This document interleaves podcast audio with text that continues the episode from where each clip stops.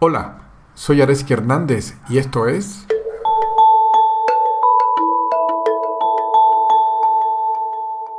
La búsqueda de la felicidad explicada a través de la historia de los diez discípulos. Hoy te traigo una anécdota, te traigo un cuento. Mm, es un cuento fundamental dentro de la Advaita. Es un cuento que, que apunta en una dirección, apunta en un gran problema. Apunta en el problema de la falsa autoidentificación. Suena una palabra grande, pero falsa significa equivocado. Identificación es reconocer algo y autoidentificación significa reconocerte a ti mismo, que es lo que eres. Y toda la palabra significa falsa autoidentificación, apuntando a un gran, no quiero decir problema, pero a un gran reto que tenemos los seres humanos de, de encontrarnos a nosotros mismos con eso que realmente somos que no es nuestro cuerpo, no es nuestra mente, no son nuestras emociones, pero cuando decimos eso puede sonar como, como raro, como que no soy mi cuerpo, como que no soy mis emociones. Y bueno, ese es uno de los grandes mm, retos que tenemos como seres humanos, porque al identificarnos con aquello que no somos, pues entonces nos sentimos separados del mundo, o sea, creemos que somos cuerpo, mente, separado del mundo, como si yo fuera sujeto, o sea, el que actúa sobre el mundo de los objetos, y me siento separado y eso induce tristeza y creemos que nos falta algo y empiezan juicios de autolimitación o autorrechazo, culpa, tristeza. Y empezamos en la vida desde chiquitos a buscar la felicidad. Eh, ahora voy a ir al cuento, a la historia, que los cuentos siempre brindan de una manera muy directa, entretenida, pues una, una, historia importante, un punto importante al cual prestarle atención, ¿no? Pero te quiero poner el contexto, y el contexto es la falsa autoidentificación, y debido a esa falsa autoidentificación, pues entonces mm, buscamos la felicidad en el lugar equivocado. Y esa, esa búsqueda empieza cuando somos pequeños y, tenemos los primeros objetos, eh, el primer regalo de papá, mamá, y viene esa felicidad de sentirnos queridos, pero poco a poco vamos descubriendo que inmediatamente que tengo el objeto y pasa el tiempo, ya el objeto deja de tener ese potencial de hacernos felices, ¿no? Y entonces buscamos otro objeto, y a medida que vamos creciendo el objeto se convierte en un coche o en una casa. Y después cambiamos un poco a la búsqueda de la felicidad en otros lugares, como en relaciones de pareja. Y entonces responsabilizamos a nuestra pareja, eh, esta chica, este chico, de que una vez que yo me diga sí y seamos pareja, entonces en ese momento yo seré feliz. Y eso está condenado al fracaso no la relación de pareja, sino el ponerle a la pareja la responsabilidad de hacernos feliz. Aunque todas las novelas y todas las historias giren alrededor de eso, en la vida real, en la práctica, es una receta para el fracaso, porque todos lo sabemos, si, si ya tienes suficiente edad, sabes que una vez que empieza la relación, entonces vienen otros retos y con el tiempo puede ocurrir, y a muchos con frecuencia les ocurre, que la pareja deja de ser esa fuente de felicidad que, uno cree que está ahí y uno se pregunta qué pasa. Y bajo esa falsa identificación de que la felicidad está en la pareja, muchos cambiamos de pareja por otra y por otra. No estoy diciendo que no esté, que esté mal cambiar de pareja, lo que estoy diciendo es que si le damos la responsabilidad a la pareja de hacernos feliz, es una receta para el fracaso. Seguimos buscando la felicidad y buscamos la felicidad entonces en, en actividades, en nuestro trabajo, en nuestros proyectos, que no digo que no esté bien trabajar y tener proyectos, pero, pero para dar, para poner no para que nos den. Si creemos que, nuestros proyectos van a ser la fuente de la felicidad, también está condenado al fracaso y, no, no, es un invento lo que estoy diciendo, sino podrás encontrar en tu vida cómo este trabajo que parecía tan bueno después no lo resulta tanto. O en otras palabras, que, que son de suma cero. Es una manera científica de decir que, que aquello bueno que te da por un lado, hay otras cosas que no son tan buenas. Todo, todo en la vida es suma cero. Lo que obtengo por un lado se está perdiendo por otro. Hay, hay, algo negativo que, que, no nos gusta, ¿no? Y después en esa búsqueda de la felicidad llegamos a un punto que, que, que dejamos de buscar felicidades en objetos, en relaciones, en, en actividades como tu trabajo y, muchos nos volcamos a la búsqueda espiritual creyendo que la espiritualidad va a darnos la felicidad, la completitud. La búsqueda de la felicidad en la pareja, en el trabajo, no es más que ese deseo, esa nostalgia interna de completarnos, de sentirnos separados. Y eso se debe a identificarnos erróneamente con lo que somos creernos que estoy separado del mundo, ¿no? Esa es la historia que voy contando y después voy a hacer un cuento. Cuando ya nos cansamos en la vida y estamos agotados de buscar en objetos, actividades, relaciones, la felicidad, pues muchos nos volcamos al mundo espiritual y, entonces, mm, sin darnos cuenta, que se convierte en un refinamiento de la misma búsqueda, ahora en objetos más sutiles como los estados mentales, meditación, y no estoy diciendo que no meditemos, lo que estoy comentando es que si lo hago con el objetivo de completarme, en vez de manifestar un deseo interno de, paz y felicidad al manifestarme así, si lo que hago es porque creo que estos estados mentales me van a la felicidad, está condenado todo al fracaso. ¿Pero por qué? porque ninguno de esos objetos permanece en el tiempo. Ni el objeto, ni la relación. puede durar toda la vida, pero eventualmente va a haber una separación de, cuerpo, que, vamos, que el cuerpo va a morir. Ni la relación, ni el trabajo, nos vamos a retirar en algún momento o el trabajo cambia, ni los estados mentales de meditación. La meditación viene, meditamos y, se va. En algún momento tengo que pararme y, ir a cocinar o ir a hacer otra actividad, ¿cierto? Y entonces, si creo que la felicidad permanente, permanente, está en esos lugares, pues es un fracaso, ¿no? Y bueno, ¿cuál, es el, núcleo que te quiero traer hoy?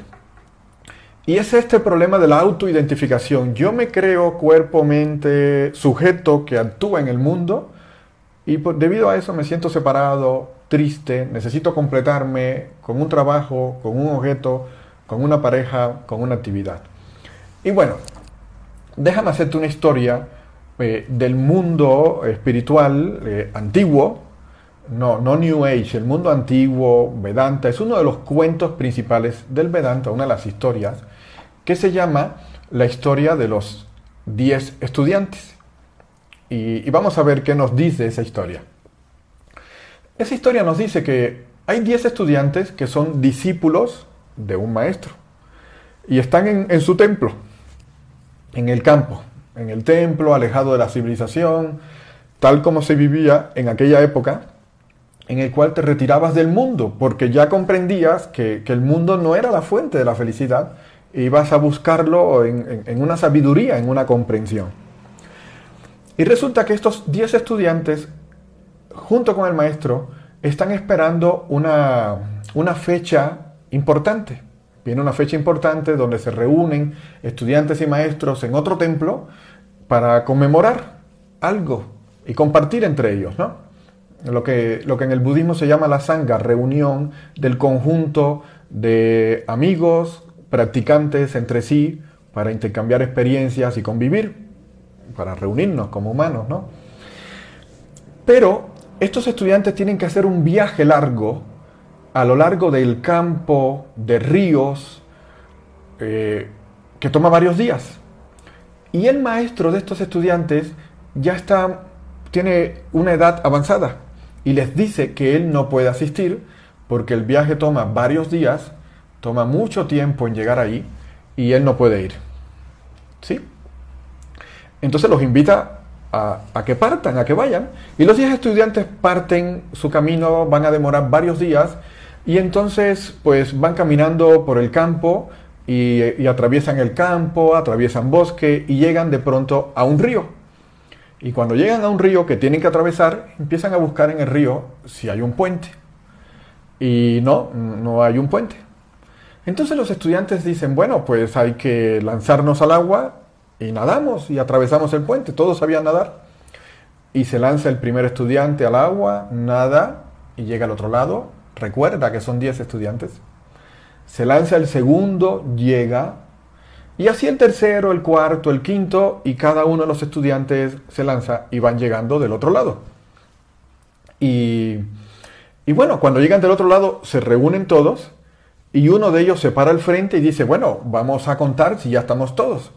Y cuenta, 1, 2, 3, 4, 5, 6, 7, 8, 9, y no se cuenta a sí mismo. Y entonces dice, falta uno, somos 10 y, y solo cuento 9, falta uno. Y entonces otro estudiante dice, espera, espera, hay algo mal. A ver, ven a la fila. Y el otro estudiante sale de la fila y cuenta. 1, 2, 3, 4, 5, 6, 7, 8, 9. Falta uno. Y, y, así cada uno de los estudiantes se paran frente a la fila de sus otros nueve compañeros y cuentan del 1 al 9. Claro, cada uno olvida contarse a sí mismo. Eh, y entonces se quedan pues muy preocupados y dicen, falta uno. Éramos 10 al salir y, ahora solo vemos 9. ¿Dónde estará? Y entonces empiezan a buscar eh, en el pasto, en unos árboles cercanos, buscan río arriba, buscan río abajo, y después de tanto buscar se reúnen entre todos y, y, están tristes. Eh, uno de nosotros se ha ahogado, no ha salido del río y se ha ahogado, no está. Y todos se quedan así muy tristes en esa búsqueda, ¿no? Y bueno, vamos a hacer un alto en esta historia. Y, esta historia es una indicación de este problema de la falsa, de, del no autorreconocimiento, de que no nos vemos a nosotros mismos. Nuestros sentidos, el tacto y nuestras percepciones del mundo, o sea, los cinco sentidos, del tacto, el oído, están enfocados hacia el mundo, no hacia nosotros. Y por lo tanto, nuestros ojos no nos permiten vernos a nosotros mismos, ¿cierto? No nos vemos. Entonces, cada uno de estos estudiantes, cuando estaban buscando río arriba, río abajo, en el bosque, en el río, se están buscando a sí mismos. Los otros nueve ya los vieron. Están buscando al décimo estudiante y para cada uno de ellos el décimo estudiante es uno mismo, es él mismo, que no se cuenta, no se tiene en cuenta. De la misma manera, en nuestro día a día, cada uno de nosotros va buscando la felicidad en objetos, relaciones, actividades, y olvida buscar en el lugar más importante, uno mismo. Uno no se encuentra. Entonces, de esta manera fallamos en encontrar dónde está la verdadera felicidad, que es en uno mismo. Todas las tradiciones orientales dicen que la verdadera felicidad está en ti, no está afuera, pero cada uno de nosotros está constantemente buscándola afuera. En el cuento, los 10 estudiantes, aprendices, están condenados al fracaso, porque están buscando en el lugar equivocado están buscando el décimo colega río arriba, río abajo, en el pasto, cuando está en sí mismo, lo están buscando afuera. Y de la misma manera cada uno de nosotros en general va por el mundo buscando la felicidad en el lugar equivocado, donde no está. La felicidad permanente. No me refiero a esta felicidad de que de vez en cuando tenemos estos momentos de agradable, sino la permanente, el estado de completitud, ese estado que nos invite, que nos, que nos permita comprender que no necesitamos completarnos, que ya lo somos. Y entonces la búsqueda, la búsqueda no termina porque se encuentra lo buscado. La búsqueda termina porque desaparece mediante una comprensión que no hay que buscar nada, que lo buscado ya está. Bien, regresamos a la historia entonces.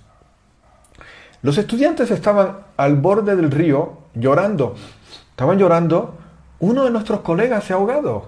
Solo somos nueve.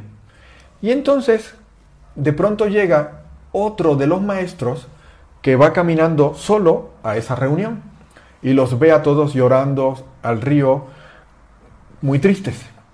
Y entonces, pues les pregunta, ¿qué pasa? Y, los estudiantes le cuentan, es que salimos del templo de nuestro maestro 10 y ahora, somos, somos, y ahora solo somos 9. Y claro, el maestro ve que los 10 estudiantes están frente a él y les dice, eh, no, frente a mí están ustedes 10. Y, los estudiantes se miran unos a otros y dicen, ¿será una broma de mal gusto? ¿Cómo que estamos 10? Y, y entonces el maestro le dice, a ver, ven y cuenta. Pero antes de ese punto de contar, aquí viene otro segundo punto importante. Y es una distinción entre, diferencia entre decir y mostrar, entre decir y guiar. No basta con que el maestro les diga, ustedes diez están frente a nosotros. Los estudiantes pueden escuchar, pero siguen sin comprender. Y a lo que se refiere este aspecto de la anécdota es que podemos escuchar la sabiduría y las enseñanzas que otros nos puedan ofrecer. Pero no basta con eso. Puedo escuchar esa sabiduría, pero no basta para que entre, no basta para que la comprensión penetre, no basta solo con que te digan. Tiene que haber una guía para que tú descubras por ti mismo o por ti misma. Vamos a ver cómo ocurre eso en esta historia. Entonces el maestro le dice, ¿están ustedes 10 frente a mí? Y los estudiantes dicen, no. Y el maestro le dice, a ver, uno de ustedes venga y párese al lado mío. Y un estudiante va se para al lado del maestro y el maestro le dice, cuenta. Y el estudiante dice, 1, 2, 3, 4, 5, 6, 7, 8, 9. Y el maestro le dice, y 10 contigo. Faltas por contarte tú. Y ahí es cuando el estudiante dice, oh, es cierto. Y cada uno de los estudiantes descubre que ninguno se había contado a sí mismo pero lo descubren por sí mismos. Y esa es otra parte fundamental de esta enseñanza que habla sobre la diferencia entre decir, en la diferencia entre decir y, y mostrar. ¿De acuerdo? Entonces, en este sentido, toda esta historia que termina feliz, porque cada uno de los estudiantes se da cuenta, wow, siempre me estuve buscando a mí y nunca me consideraba a mí, siempre buscaba afuera, en el lugar equivocado. Entonces esta historia mm, señala precisamente como problema fundamental el problema de la falsa autoidentificación. O sea, nos confundimos con algo que no somos y buscamos en el lugar equivocado. Muchas veces olvidamos buscar en uno mismo y dedicamos nuestra vida en buscar afuera en objetos, en relaciones personales, en actividades y en estados mentales aquello que ya está en nosotros. Y sin comprender que cuando encontramos esos objetos nos sentimos felices porque utilizamos a esos objetos para disparar la felicidad que ya está en cada uno de nosotros. Pero debido a la falsa identificación con que la felicidad está afuera, entonces dejamos de prestar atención adentro, a nuestra propia fuente, a que ya somos completos, a que no carecemos de nada. Y entonces decidimos en nuestra vida, a partir de la carencia, a partir de creer que me falta algo, en vez de decidir desde un lugar más profundo de completitud, de claridad, de paz. Esa es una historia, e, esta historia que te cuento apunta en esa dirección. Apunta en la dirección de que no olvides contarte a ti mismo. Y, y también cuenta esta historia la diferencia entre, e, entre decir y mostrar. La diferencia entre que el maestro te diga o leas o conozcas de alguna manera la enseñanza con el hecho de que la descubras por ti mismo o por ti misma. Entonces, en ese sentido no basta con que alguien te diga la verdad o lo correcto. El método importa. El método mediante el cual se transmita la enseñanza es fundamental. Y por eso, cuando te acercas a alguien buscando conocer, aprender tu propio desarrollo, es importante que veas cuál es el método con el que se te brinda ese desarrollo. ¿Solo se te dice o se te guía para que tú descubras? Y eso es lo que te quería traer hoy. El problema de nuestra búsqueda de la felicidad en el lugar donde no está.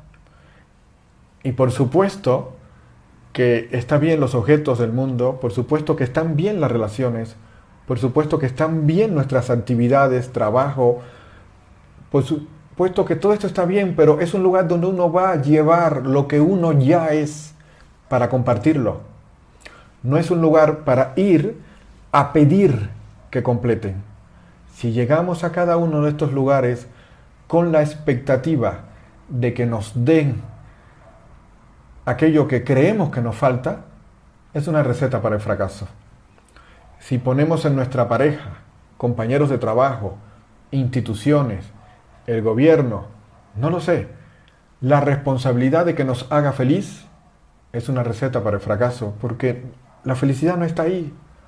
La felicidad está en uno y cuando logremos descubrirla por nosotros mismos mediante una correcta guía, entonces esa podemos llevarla al mundo para compartirla entre todos. ¿De acuerdo? Pues esta es la historia de hoy, la historia de los 10 estudiantes en la búsqueda de sí mismo. No olvides contarte a ti, no olvides que tú eres el décimo estudiante, no olvides que aquello que estás buscando ya lo tienes.